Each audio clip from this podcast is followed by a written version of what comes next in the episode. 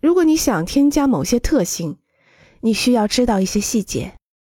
这些细节不是说要阻碍你的想法，提醒你，而是在不误导你的前提下，保证你得到足够的你视线内所有关于修建地点的特性。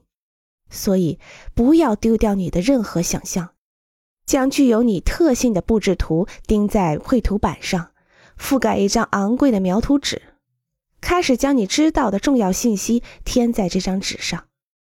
当然，你要通过画图来完成这一工作中的大部分，比如描上特别部分的轮廓。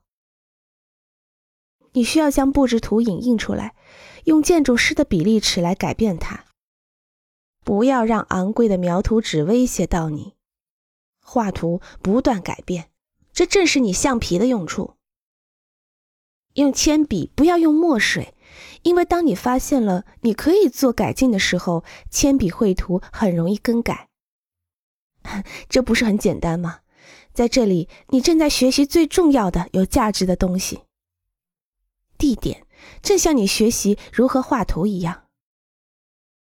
同时，便宜的描图纸是用来试验想法的，你会用到很多，可能一天五十张。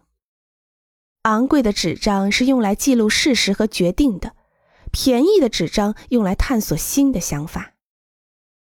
那么应该怎么做呢？